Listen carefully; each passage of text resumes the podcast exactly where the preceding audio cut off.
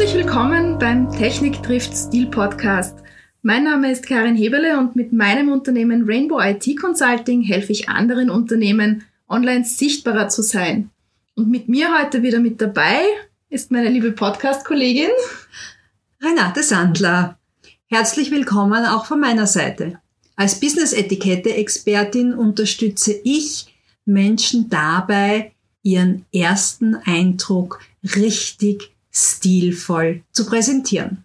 Ja, und in der heutigen Episode haben wir uns wieder ein anderes Thema herangezogen, das im Business ja sehr, sehr häufig ähm, verwendet wird oder ähm, sehr häufig auftritt. Jeder kennt es von uns, denn wir alle haben schon mal ein E-Mail geschrieben. Und äh, auch wenn wir mittlerweile sehr, sehr viele Themen als Videokonferenz ähm, besprechen mit Kollegen oder Businesspartnern oder auch die eine oder andere Chat-Applikation vielleicht verwenden. Es ist nach wie vor E-Mails das beliebteste Online-Kommunikationsmittel, wenn es ums Business geht.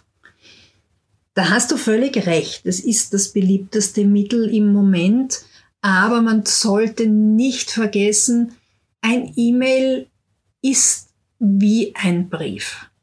Und da gilt es auch auf die richtige Kommunikation, auf den richtigen Stil zu achten und darüber werden wir uns heute auch unter anderem unterhalten.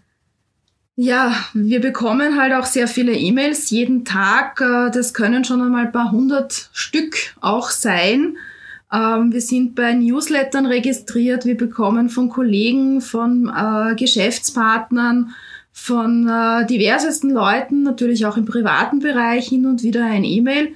Das summiert sich dann schon und dann passiert es halt leicht, dass die E-Mails ähm, in der Inbox, also im, im Posteingang, mal nach unten rauswandern. Das heißt, man müsste dann schon nach unten scrollen und das und auch einige andere Dinge, das sind ja doch besondere Herausforderungen, die wir, die wir da in dem Fall meistern müssen. Ja, aber dann konzentrieren wir uns ja jetzt einmal auf die, äh, auf die E-Mails im Business-Kontext. So wie du sagst, wir kriegen massenweise E-Mails, es sind Newsletter und was auch immer wir bekommen. Und gerade wenn man ein geschäftliches E-Mail schreibt, dann gilt es, aus der Masse heraus zu, äh, zu stechen und das Interesse des Adressaten auch sofort zu wecken. Renate, du sagst jetzt visuelle Hilfe anbieten. Was genau meinst du damit? Ja, normalerweise ist es ja so, dass viele Menschen jetzt unterwegs sind oder auch im Homeoffice immer wieder aufs Smartphone schauen. Das heißt, du hast viele Mails, die du am Display liest und das Display vom Smartphone ist ja nicht wirklich groß. Da ist es zum Beispiel ganz wichtig, dass du in der Betreffzeile schon einmal Interesse wächst, dass du das Richtige auch reinschreibst und äh, ich gebe dir da ein Beispiel, wenn ich schreibe, hm, am 10.05. mein Seminar Knicke, wie ist man richtig? Furchtbar, ne? Also das kann, interessiert keinen Menschen zu schreiben. Exklusiv für Sie. Seminar, Knicke, Tischetikette, leicht erklärt, 10.05. ist schon einmal etwas, was mehr Interesse erwecken kann. Und weil wir gerade bei der Betreffzeile sind, das ist etwas, was mich in meinem Berufsleben lange Zeit genervt hat, wenn E-Mails hin und her gehen, dann lese ich vor dem Betreff immer FW für Forward und dann RE für Replay und wieder zurück und FW und RE und ich, ich werde immer verrückt bei solchen Dingen. Also ich lösche das immer raus. Ja, das kenne ich, dass dann hin und her wie Ping-Pong gespielt wird. Genau. Wenn ich so eine E-Mail-Kommunikation, in so einer E-Mail-Kommunikation, wo es halt hin und her geht und sich drei oder vier Leute untereinander austauschen, wenn ich sowas mitbekomme, dann ist meine persönliche Art damit so umzugehen, dass ich dann an alle schreibe, ich sehe, da ist offensichtlich Handlungsbedarf oder Gesprächsbedarf da, wir müssen irgendetwas offensichtlich klären. Wann können wir uns zusammensetzen? Und dann mache ich auch einen Besprechungstermin aus oder eine Videokonferenz, weil es gibt Themen, die lassen sich halt einfach über E-Mail schwer oder gar nicht regeln. Ähm, da ist es oft manchmal besser in so einer Situation, ein Meeting anzusetzen. Vielleicht nur eine Viertelstunde oder eine halbe Stunde, aber man erspart sich dadurch natürlich auch viel Zeit, weil natürlich auch nicht jeder immer vor der E-Mail-Box sitzt. Auch wenn es die meisten Leute im Berufsleben ständig offen haben. Ich sage gleich dazu, ich gehöre nicht dazu. Mhm. Ich habe meine fixen Zeiten, die ich mir in meinem Tag mit Zwischenmeetings einteile, wo ich dann eben meine E-Mails kontrolliere. Und äh, da kann es natürlich auch sein, dass dann ein E-Mail bei mir in der Post, im Postfach liegt für ein paar Stunden und die äh, anderen Teilnehmer warten vielleicht dringend auf einen Input von mir die Leute, die mich kennen, die auch mit mir schon länger zusammenarbeiten, die wissen, dass sie mich dann am besten per Telefon über einen Anruf erreichen, wenn es dringend ist.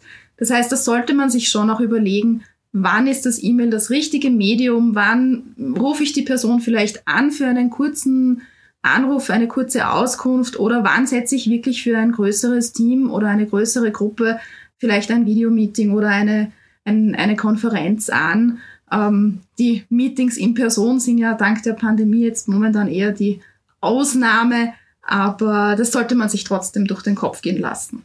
Dafür gibt's ja die Videokonferenzen, da haben wir ja schon in einer Folge drüber gesprochen. Genau, also lieber Zuhörer, wenn du die noch nicht gehört hast, diese Episode über Videokonferenzen, was du aufpassen sollst, dann bitte gleich hinten nach, nach dieser Episode vornehmen. Sind ein paar ganz tolle Tipps drinnen. Gut, wenn wir wieder zurückkommen zu unserem E-Mail-Thema Betreff, was ich auch noch äh, mitbekomme, womit man auch natürlich auch sehr, sehr viel Aufmerksamkeit erregen kann, wenn es notwendig ist, ist diese E-Mail-Priorität. Es gibt ja in den meisten E-Mail-Programmen die Möglichkeit zwischen drei Prioritätsstufen, niedrig, mittel und hoch. Wenn man die Priorität ähm, auf hoch zum Beispiel setzt, hat man dann in den meisten Fällen dieses rote Rufzeichen vor dem äh, Betreff oder vor dem, vor dem E-Mail halt stehen, das signalisiert mir schon allein durch die Signalfarbe Rot, dass es etwas besonders Wichtiges ist. Das würde ich dann auch als erstes öffnen. Tipp an der Stelle, lieber sparsam einsetzen, weil wenn man alles mit der Priorität hoch sendet, nehmen es die Leute irgendwann auch nicht mehr mal als wichtig wahr. Genauso, wenn es mit der Priorität niedrig gekennzeichnet ist, da ist die Wahrscheinlichkeit, dass es im digitalen Rundordner wandert, ungelesen natürlich auch sehr hoch. Dann gehen wir einen Schritt weiter. Nach der Betreffzeile kommt die Anrede. Genau, Renate, du hast ja schon am Anfang gesagt, ein E-Mail ist ja ein Brief in digitaler Form. Anrede, wenn ich jetzt eine Person noch nicht kenne, ich persönlich würde dann sagen, sehr geehrter Herr, sehr geehrte Frau, was gibt's noch für Themen?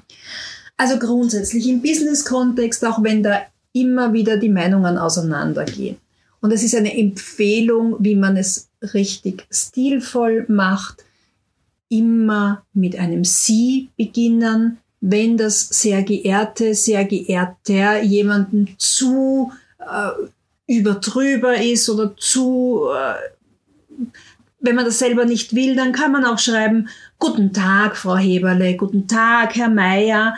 Das ist durchaus auch möglich und auch sehr höflich. Wenn man die Person nicht kennt, kein Hallo, kein Hey, kein Hi. Das ist etwas, das kann man im Kollegenkreis verwenden, da ist es durchaus in Ordnung, aber niemals im, im geschäftlichen Kontext. Das ist ganz wichtig, wenn man duzt ja viele Geschäftspartner auch im normalen, im analogen Leben nicht. Also immer mit sie beginnen. Sehr, sehr guter Tipp. Ähm, gerade das mit dem Hi und Hey hat ja jetzt in der modernen Zeit, das ist auch von vielen so ein bisschen als hip und ähm, modern äh, gekennzeichnet. Ähm, ich würde es auf jeden Fall eher dann nehmen, wenn man die Person schon sehr, sehr gut kennt, wenn vielleicht das ähm, Du, also auf jeden Fall das Du-Wort schon ausgesprochen ist, auch im, im analogen Leben, beziehungsweise wenn ich halt diese Person auch mit dir sehr viel zusammenarbeite. Mhm. Das ist eine gute Idee. Genauso ist es ein Thema, wenn man mehrere Personen anspricht. Also wir, es kann ja durchaus möglich sein, dass man ein Team schreibt oder an mehrere Personen, wo man nicht nur eine Person anschreibt und andere in Kopie setzt. Das Liebe alle kommt aus dem Englischen Dear All.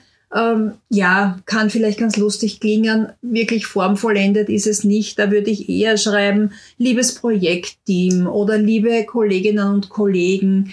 Also da eine Formulierung zu finden, die ansprechend ist und die nett ist und vor allem immer freundlich und höflich bleiben. Jetzt gibt's ja durchaus auch Namen, da weiß man jetzt nicht, äh, was ist der Vorname, was ist der Nachname, gerade wenn es um ähm, Personen geht, die jetzt nicht österreichischer Herkunft sind oder nicht deutschsprachiger Herkunft, wo die Namen ja eher noch zuordnenbar sind für uns. Wie gehe ich dann damit um, wenn ich jetzt nicht weiß, ob das jetzt eine Frau oder ein Mann ist, den ich da anschreibe? Da habe ich mir angewöhnt, die Namen zu googeln. Und wenn du das eingibst im Internet, dann siehst du oftmals ist das oder das der Vorname oder das oder das der Nachname. Und dann ist es oft äh, so, dass du den ganzen Namen schreiben kannst. Guten Tag. Ähm, und ich will jetzt absichtlich keine Namen nennen, äh, aber dass du vor, Guten Tag, Vorname, Nachname hinschreibst. Du weißt jetzt vielleicht nicht, ist es Frau oder Herr, das ist mir auch schon passiert. Da heißt es dann Augen zu und durch und einfach guten Tag schreiben und nicht Liebe oder Lieber, weil das kann dann auch falsch sein. Jetzt haben wir ja natürlich in Österreich gerade auch äh, besonders viele Leute, die sehr stolz darauf sind, wenn sie einen akademischen Grad haben. Äh, wie gehe ich denn damit um? Ich weiß ja, wenn ich jetzt eine Person das erste Mal in einem E-Mail kontaktiere, noch nicht, ist das jetzt eine Person, die so furchtbar stolz ist auf den Titel, den man sich erarbeitet hat oder ist es eine Person, die sagt, hm, ja, Titel habe ich, aber ich habe es gelernt, weil ich das wissen wollte und nicht, weil ich den Titel habe. Es gibt ja beide Fraktionen, sage ich mal, in Österreich. Mhm. Wie mache ich denn das richtig? Ja, wie du schon richtig sagst, in Österreich, wir Österreicher legen ja wesentlich mehr Wert auf unsere erarbeiteten Titel aber auch auf verlierende Titel. Ich nehme nur zwei Beispiele raus. Auf der einen Seite, also immer zuerst den Titel in der Anrede beim ersten Mal verwenden. Das ist einfach höflicher. Ähm, den Doktor zum Beispiel schreibe ich nur aus, wenn es wirklich ein Arzt ist. Wenn es ein, äh, ein medizinischer Titel ist, dann eben den Doktor ausschreiben, sonst kürze ich ihn ab. Hingegen dem Professor oder Professorin das schreibe ich immer aus. Ganz, ganz wichtiger Tipp, ja. Mhm. Da gibt es sehr viele Leute, die sich, wie man schön auf Wienerisch sagt, draufstehen. Naja, Ehre wem Ehre gebührt. Auf jeden Fall. Gut, jetzt haben wir die Anrede. Jetzt ja. kommt der Inhalt. Ähm, was ich äh, aus technischer Sicht hier mitgeben kann, ist, wählt die Schriftart bitte nicht zu klein auch wenn die Smartphones heutzutage Schriftarten schon ganz gut skalieren können und das darstellen können, auch dass es gut lesbar ist, man weiß ja nie, auf welchem Gerät der Empfänger das E-Mail liest. Und man weiß ja auch nicht, ist das vielleicht eine Person, die, wo die Arme schon etwas kurz wären und die Schrift etwas zu klein ist. Nicht zu klein auf jeden Fall, weil da leidet dann die ganze Message natürlich darunter. Ja, aber du sagst nicht zu klein. Was ist denn dann eine vernünftige Schriftgröße? Also ich würde sagen, so 10 oder 12 ähm, kann man meistens auswählen. Manche nehmen auch 14. Es kommt natürlich auch ein bisschen auf die Schriftart an.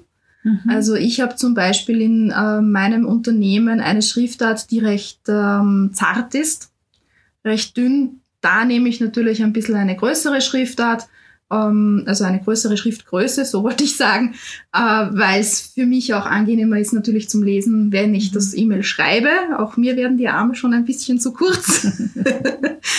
das muss man halt auch ein bisschen ins Gefühl haben bekommen. Meistens ist es in Unternehmen vielleicht eh auch schon vorgegeben, welche Schriftgröße man zu verwenden hat, genauso auch die Schriftart.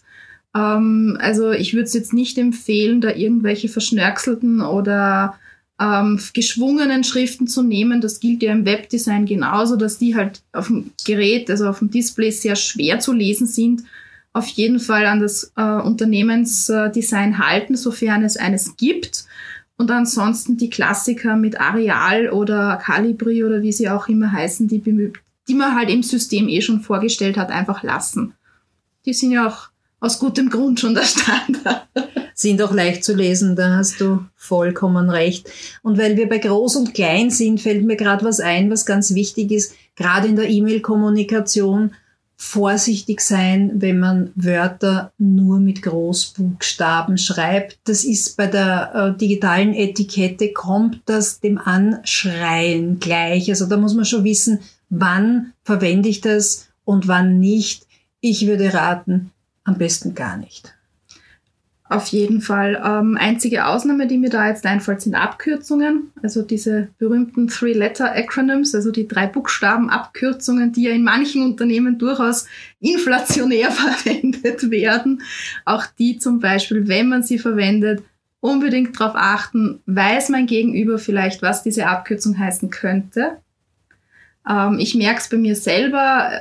CRM zum Beispiel ist für mich ein sehr, eine sehr geläufige Abkürzung. Ähm, aber oft wissen die Leute nicht, was ich damit meine, dass dahinter eben in meinem Text dann das Customer Relationship Management System dahinter steckt. Das einfach im Hinterkopf behalten, dass ich nicht irgendwelche äh, Abkürzungen, die vielleicht vom anderen, ähm, von einer anderen Person auch falsch gelesen werden. Es gibt ja drei Buchstaben, die können sehr viele Bedeutungen haben und, und aus dem Kontext gerissen meinen sie dann ganz etwas anderes. Bevor wir jetzt zu den nächsten Punkten kommen, möchte ich noch einmal zurückkommen auf die Formatierungen. Was natürlich einen Text sehr viel lesbarer macht, äh, ist eine Aufzählung oder eine Gliederung. Wenn es Sinn macht, sollte man auch die natürlich im E-Mail einsetzen, um die Message, die man rüberbringen möchte, einfach verständlicher zu machen oder auch wichtige Dinge hervorzuheben. Wobei du sagst, äh, die Message äh, rüberzubringen, da fällt mir auch noch einmal ein, eine stilistische Empfehlung ein. Es ist nicht immer einfach, positiv zu formulieren, aber es ist einfacher für den Adressaten, sprich für den Empfänger, wenn er eine positiv und aktiv formulierte E-Mail bekommt, wo es dann auch äh, Aufforderungen gibt, zum Beispiel nicht zu schreiben, um Antwort wird gebeten, sondern dass ich drunter schreibe, ich bedanke mich im Voraus für Ihre Antwort. Also da positiv zu bleiben und aktiv zu formulieren. Auf jeden Fall. Und wenn man ähm, zum Beispiel E-Mails schreibt, die oft den gleichen äh, Inhalt haben oder einen sehr ähnlichen Inhalt. Also ich habe das zum Beispiel am Anfang meiner Karriere gehabt. Da habe ich an einer Hotline gearbeitet und da kamen auch Kundenanfragen natürlich per E-Mail herein und ich habe dann sehr oft die gleichen Fragen oder sehr ähnliche Fragen ähm, beantworten müssen. Da habe ich mir dann in damals noch in so einem einfachen Notizbuch ähm, Texteditor ähm, diese, diese Passagen, die ich immer wieder gebraucht habe, schon vorbereitet und diese dann mit Copy und Paste in meine E-Mails hineinkopiert. Das geht heutzutage natürlich auch schon viel angenehmer und viel einfacher, denn viele äh, E-Mail Programme wie zum Beispiel auch Outlook können das schon, dass man sich solche Textbausteine als Quicktext oder Kurzbefehl ähm, schon hinterlegt. Genauso kann ich mir in Outlook zum Beispiel auch Empfänger, an die ich häufig etwas schicke, wie zum Beispiel den Chef, ähm, so äh, Kurzbefehle hinterlegen, um dann eben diese, äh, nicht jedes Mal den Empfänger wieder neu eingeben zu müssen, sondern wo ich einfach sage, okay, das E-Mail schreibe ich jetzt äh, an den Chef oder an ein bestimmtes Team oder ich leite das E-Mail, was ich bekommen habe, an ein bestimmtes Team oder an einen Chef oder eine Kollegin, die dafür zuständig ist, weiter. Da kann ich mir natürlich auch da ein bisschen Zeit sparen, indem ich mich einmal damit beschäftige, wie ich das in meinem System mache. Da gibt es durchaus Unterschiede. Ähm, ich finde das eine sehr praktische Funktion in Outlook, die ich auch sehr selber gerne nütze. Das heißt, da kann man sich natürlich auch ein bisschen helfen. Aber mit diesen Textbausteinen, ich finde, das ist eine tolle Geschichte, weil du kannst dir da wirklich enorm viel Zeit äh, ersparen. Man sollte nur immer aufpassen, auch wenn man, wenn man so Textbausteine hat, dass die äh, nicht zu lang wären. Das heißt, auch den Nutzen für den Leser immer herausarbeiten. Ich habe äh, unlängst erst einmal äh, eine Geschichte gelesen über Steve Jobs, der gesagt hat, ähm, alles, was ein Mail länger ist als fünf Sätze, ist ihm zu lang. Jetzt weiß ich nicht, ob es wirklich stimmt, dass er es so gesagt hat und du kannst auch nicht jedes Mail nur aus fünf Sätzen bestehen lassen. Aber das ganz am Anfang schon von der Episode gesagt, wenn es zu lange dauert, wenn es zu viel ist an Schreiberei, dann ist es ja wirklich besser zu sagen, wir machen ein Meeting, wir setzen uns noch einmal zusammen, wir machen ein Videocall, wir zoomen in der heutigen Zeit, wie auch immer. Und es gibt schon einen, äh, eine Empfehlung zu sagen, ein E-Mail sollte auf jeden Fall nicht länger sein als man auf einem Display von einem Notebook lesen kann, dass man nicht rauf und runter scrollen muss. Also das wäre so eine Empfehlung, wo ich sage, wo ist denn wirklich unter Anführungszeichen die Grenze, die wäre eben auf einer Seite, auf einer Notebook-Seite.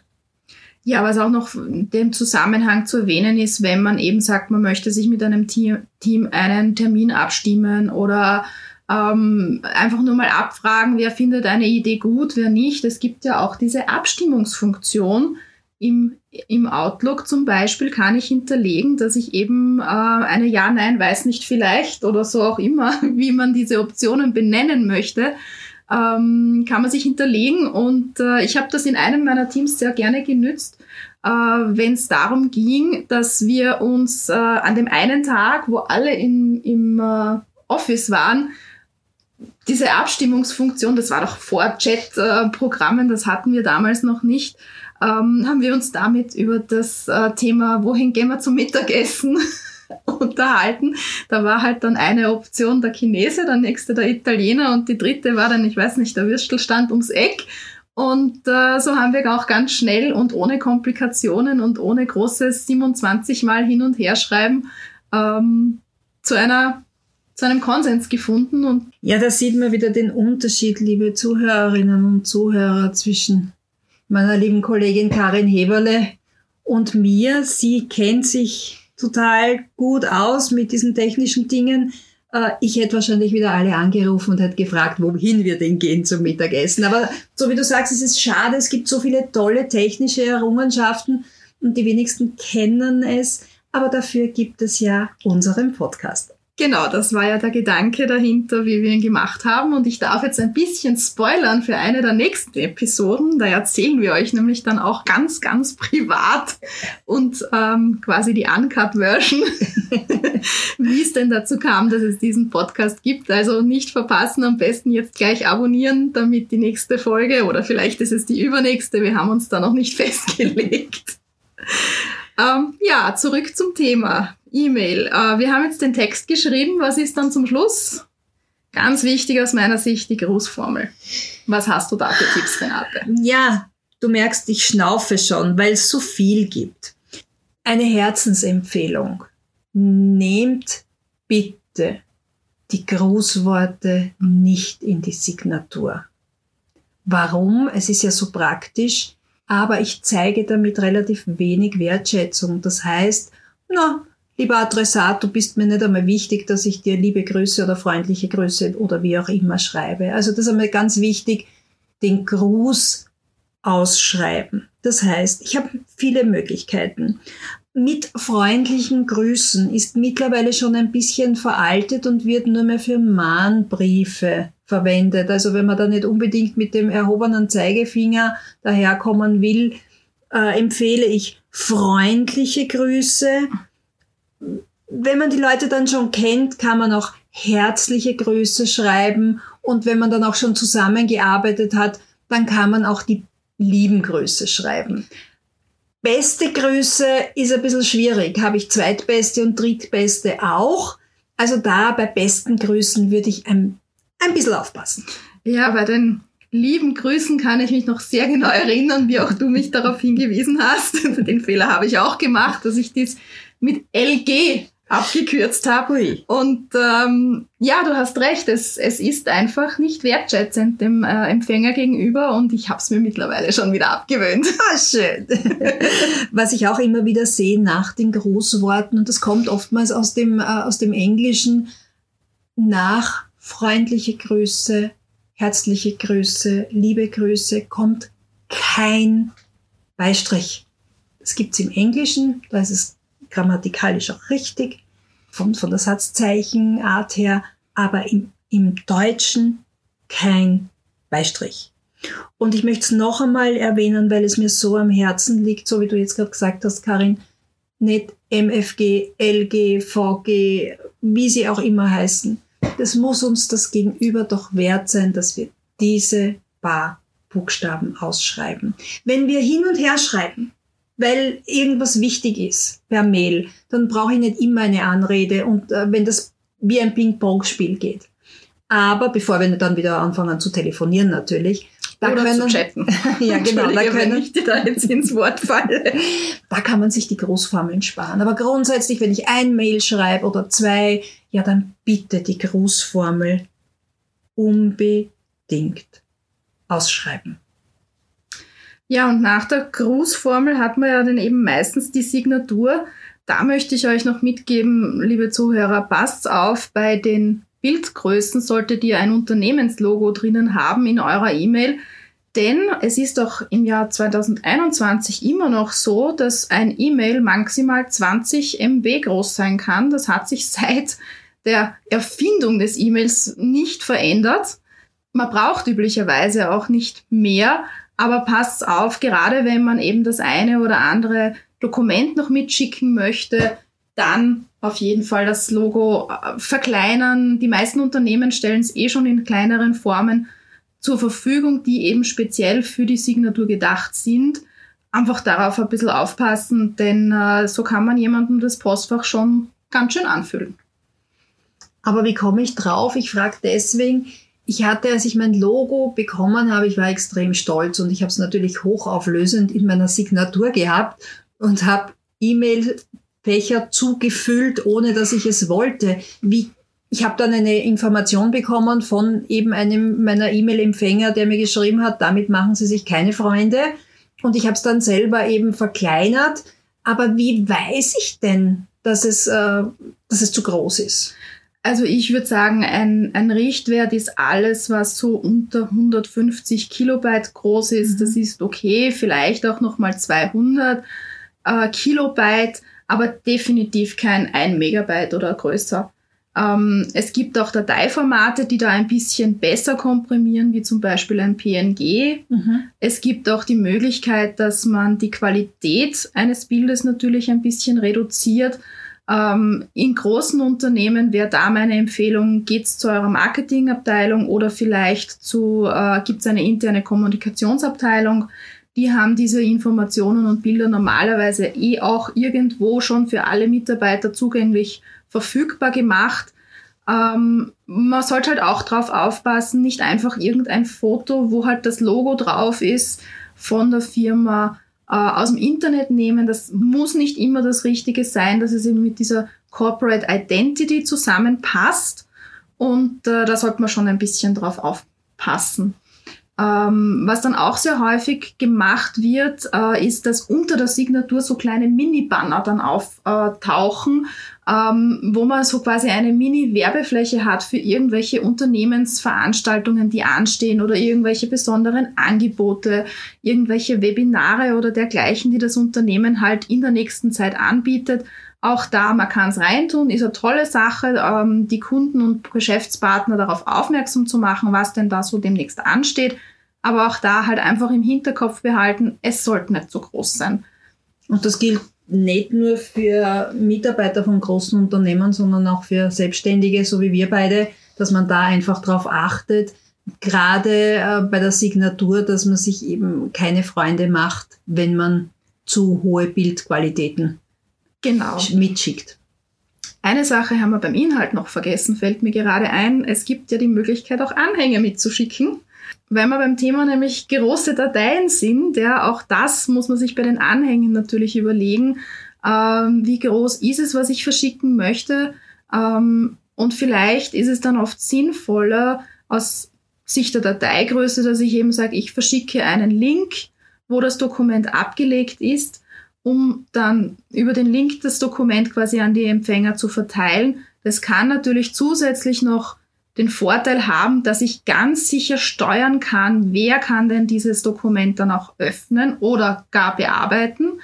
Äh, und wenn es etwas Sensitives ist, also Informationen, die vielleicht das Unternehmen nicht verlassen sollen, oder wo ich sage, das ist jetzt nur für einen bestimmten Geschäftspartner gedacht, dann kann ich damit natürlich auch sehr schön steuern, dass dann nur die berechtigten Personen darauf zugreifen können. Das ist in Zeiten wie heute durchaus sehr, sehr wichtig, denn wenn ich ein E-Mail verschicke, ich habe keine Kontrolle mehr darüber, wer oder an wen dieses E-Mail dann von dem Empfänger weitergeleitet wird. Oft oder meist gar nicht in böser Absicht, aber da sind schon sehr, sehr interessante Informationen dann ähm, zutage getreten und äh, das kann dann sogar schon ein bisschen in Richtung Betriebsspionage gesehen werden, wenn es hart auf hart kommt. Also da unbedingt aufpassen und im Zweifelsfall lieber den Link verschicken. Hat auch den Vorteil, das E-Mail wird kleiner.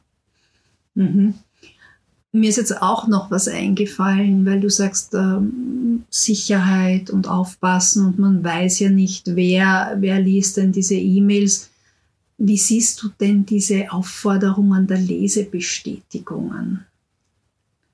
Naja, in einem rechtlichen Kontext, sage ich mal, kann es durchaus sinnvoll sein, dass man eine, eine Lesebestätigung äh, einfordert, wenn es zum Beispiel um irgendwelche Themen geht, wo es um Gewährleistungen geht, dass man etwas Bestimmtes übermittelt hat.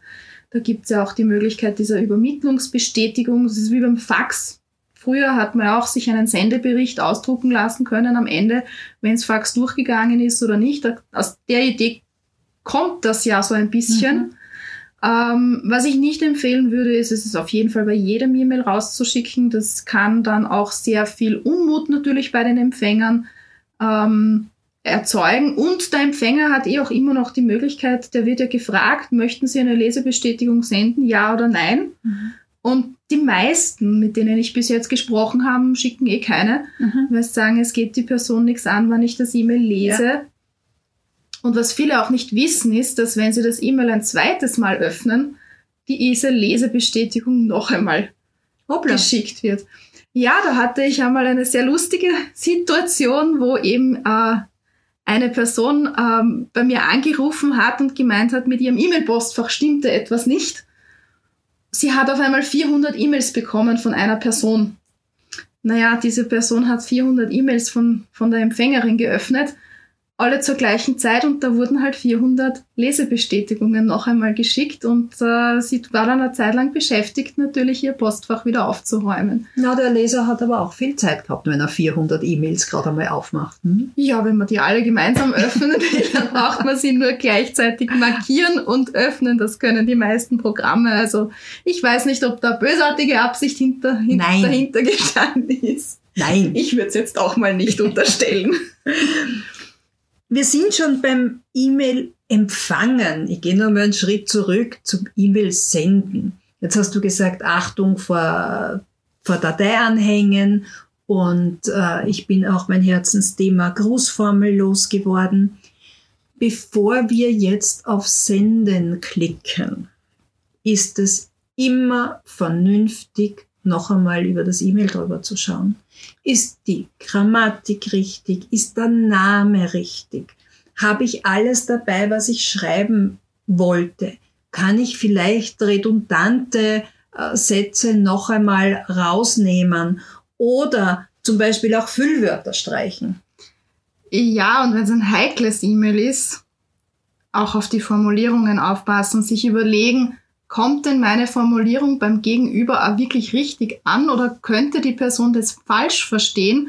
Was ich persönlich dann gerne mache ist, äh, ich schreibe das E-Mail, lasse Empfänger noch leer, so kann es mir nicht passieren, dass das E-Mail irrtümlich rausgeht, weil man halt irgendwo eine Enter-Schaltung oder ein Shift-Enter drückt oder an dem Senden-Button ankommt. Ich gönne mir dann eine Pause, je nachdem, von einer Viertelstunde bis am nächsten Tag ist da viel drinnen an Zeitspanne und dann lese ich mir es noch einmal durch das E-Mail, wenn es wirklich ein sehr heikles Thema ist. Und erst wenn ich dann immer noch der Meinung bin, ja, okay, so wie ich es geschrieben habe, da stehe ich dazu, so kann ich es auch schicken, dann klicke ich erst auf den Senden-Button. Und bevor wir auf den Senden-Button drücken, schauen wir auch nochmal, ob es irgendwelche Smileys oder sonstige äh, Zeichnungen gibt. Da würde ich auch empfehlen, eher darauf zu verzichten und zwar im Business-Kontext. Sonst natürlich jederzeit gerne, wir verwenden sie alle und es macht auch Spaß, aber manchmal könnte es auch passieren, dass der andere vielleicht gar nicht weiß, äh, was da gemeint ist und es könnte auch falsch ankommen. Also da meine Empfehlung, lieber ein Smiley weniger als eines zu viel. Genau, und vor dem Senden müssen wir ja auch noch die Empfänger uns kurz anschauen. Es gibt ja drei Felder, wo ich einen Empfänger reinschreiben kann. Erstens einmal das Anfeld. Dann haben wir eines, das heißt CC, das ist die Abkürzung für Carbon Copy. und das BCC für Blind Carbon Copy. Und äh, auch da sollte man aufpassen, dass man die richtigen Personen ins richtige Feld reinschreibt. Ähm, fangen wir mal mit dem einfachsten an, finde ich, mit dem BCC. Das verwende ich persönlich nur dann, wenn ich zum Beispiel eine E-Mail-Adresse von einem Empfänger nicht mit den anderen teilen möchte. Also klassisches Beispiel, ich habe eine große Personengruppe, irgendein großes Meeting, wo viele Leute drinnen sind und ich möchte jetzt keinen Newsletter ausschicken, weil es vielleicht um eine speziell um ein Event geht, sondern ich möchte die Information halt einfach so, wir haben, was weiß ich, einen geänderten Treffpunkt für unser Meeting und äh, ich möchte aber nicht, dass die Personen untereinander die E-Mail-Adressen sehen. Ist ja auch aus äh, DSGVO-Sicht heutzutage nicht mehr ganz so ohne, äh, wenn man da irgendwelche E-Mail-Adressen unerlaubt mit jemandem teilt. Da verwende ich das so, ich schreibe die alle ins BCC und schicke das E-Mail aber an mich. Daran erkennt man es auch als Empfänger. Wenn das jetzt eine Person schickt an sich selber, und man sieht keine anderen Teilnehmer, dann kann man davon ausgehen, dass das über BCC geschickt worden ist. Das finde ich ist auch der richtige Weg. Mhm. Wie ja. siehst du das? Mhm. Ist nur zum Unterstreichen. Wen würdest du dann in CC schick schreiben? ja, es ist ganz schwierig. CC ist so ein Thema, denn oftmals bekommt man dann ein E-Mail in CC und denkt sich, hm, okay, ich muss es lesen, ich muss aber nichts tun. Und da gilt es einfach zu überlegen, wem, äh, an wen geht dieses Mail, wem betrifft es wirklich und wer hat eventuell auch Handlungsbedarf. Also wo, von wem will ich, dass er etwas tut? Und das gehört dann auch wirklich gut kommuniziert und vor allem klar kommuniziert. Wenn ich äh, nur jemanden informieren möchte, damit der aus welchen Gründen auch immer weiß, was wir da gerade besprochen haben oder was da gerade an dem Projekt zu bearbeiten ist, dann schreibe ich es in CC. Aber nicht, wenn diese Person aktiv etwas zu tun hat oder genau. aktiv angesprochen ist. Ich denke, liebe Karin, wir haben die wichtigsten Themen zur E-Mail-Kommunikation durch. Gibt es noch etwas, was dir einfällt? Ja, eine Sache fällt mir noch ein, die Abwesenheitsnotiz. Mhm. Das ist ja auch ein E-Mail und zwar ein nicht unwichtiges E-Mail, denn wir sind ja in der heutigen Zeit ein bisschen verwöhnt und haben uns ein bisschen daran gewöhnt, dass die Personen, die wir anschreiben mit unseren E-Mails, normalerweise recht flott antworten. Ja. Es kann natürlich mal passieren, dass aufgrund der E-Mail-Flut ein Mail einmal ein bisschen länger nicht beantwortet wird, aber wir wissen ja nicht, ist der Empfänger gerade da und ist er oder ist er nicht. Das ist so wie die automatische Ansage am Anrufbeantworter, ähm, die Abwesenheitsnotiz. Ich hatte mal eine Kollegin zum Beispiel, die hat jeden Tag, wenn sie das Haus verlassen hat und in den Feierabend gegangen ist, hat sie ihre E-Mail Abwesenheitsnotiz eingestellt und gesagt, liebe Leute, ich bin nicht mehr im Dienst heute, ihr erreicht mich ab morgen 7 Uhr wieder. Finde ich persönlich ganz nett, weil dann habe ich gewusst, heute brauche ich von ihr keine Antwort mehr erwarten. Und sie hat dann am nächsten Tag in der Früh gleich alle E-Mails, die in der Zwischenzeit gekommen sind, auch wirklich sehr, sehr brav abgearbeitet. Da war sie sehr, sehr diszipliniert. Wow. Die meisten von uns nützen das ja nur, wenn sie im Urlaub sind oder auf einem Seminar oder sonst irgendwie verhindert. Da macht es auch am meisten Sinn und auch da sollten wir die Höflichkeit wahren gerade im Business-Kontext sollte eine Abwesenheitsnotiz sehr sachlich sein, aber trotzdem freundlich und äh, man sollte es vermeiden, besonders witzig oder originell zu sein. Ich hatte es viele Jahre her, einen Vorgesetzten, der fuhr auf Urlaub und hat in die Abwesenheitsnotiz geschrieben, wenn Sie das lesen, bin ich gerade in Schottland Whisky verkosten. Ähm, das klingt nicht sehr wertschätzend. Und mich hat das damals so gestört, dass ich es mir über viele, viele Jahre gem gemerkt habe. Auch zu sagen, haha, ich bin auf Urlaub und ich äh, habe jetzt keine Zeit für Ihre E-Mails. Äh, bitte unterlassen. Wichtig ist, sich für die Nachricht zu bedanken, zu sagen, wann bin ich denn wieder erreichbar. Ich muss gar nicht reinschreiben, ich bin auf Urlaub. Das geht eigentlich niemandem was an, ob ich krank bin, auf Urlaub bin, sondern zu sagen, ich bin wieder erreichbar. In der Zwischenzeit einen Ansprechpartner zu nennen. Die Frau Heberle ist in der Zeit für Sie da, unter der Durchwahl sowieso und unter dieser E-Mail-Adresse. Das zeigt wirklich von Wertschätzung gegenüber dem äh, Schreiber. Grußformel bitte nicht vergessen. Auch da wieder freundliche Grüße, herzliche Grüße, wie auch immer. Und noch eine Empfehlung, wenn es ein internationales Unternehmen ist, auf jeden Fall in deutscher und in englischer Sprache die Abwesenheitsnotiz formulieren.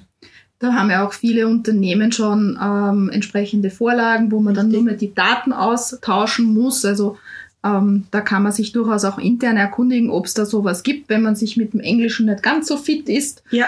Ähm, was ich da noch zur Abwesenheitsnotiz dazu sagen möchte, ist, dass äh, es mittlerweile E-Mail-Systeme gibt, die ein äh, äh, unterscheiden können, ob der Absender, der jetzt die E-Mail geschickt hat, innerhalb des eigenen Unternehmens, also innerhalb des, der, der, der Domain ist oder außerhalb. Mhm. Und da kann man zwei Varianten hinterlegen. Da wäre meine Empfehlung, das unbedingt zu machen. Man kann in die interne Variante ja durchaus auch andere Themen reinschreiben. Für Projekt XY wende dich an Kollege sowieso. Für dieses und jenes Thema wende dich bitte an das und das.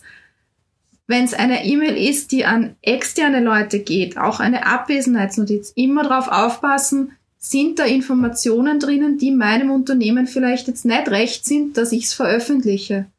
Ich habe äh, das einmal gehabt, da hat ähm, habe ich eine Abwesenheitsnotiz bekommen von jemandem und da war drinnen dann äh, für den äh, Kunden sowieso, wende dich bitte an sowieso und das war eben ein, ein Kunde aus dem ähm, aus der Flug äh, Flugzeugbranche und das sind sehr, sehr heikle ähm, Verträge, die da abgeschlossen sind, wo oft das Unternehmen, das beauftragt, nicht möchte, dass der Dienstleister bekannt ist, wer diese Dienstleistung erbringt. Und dann schreibe ich es in die Abwesenheitsnotiz drinnen rein.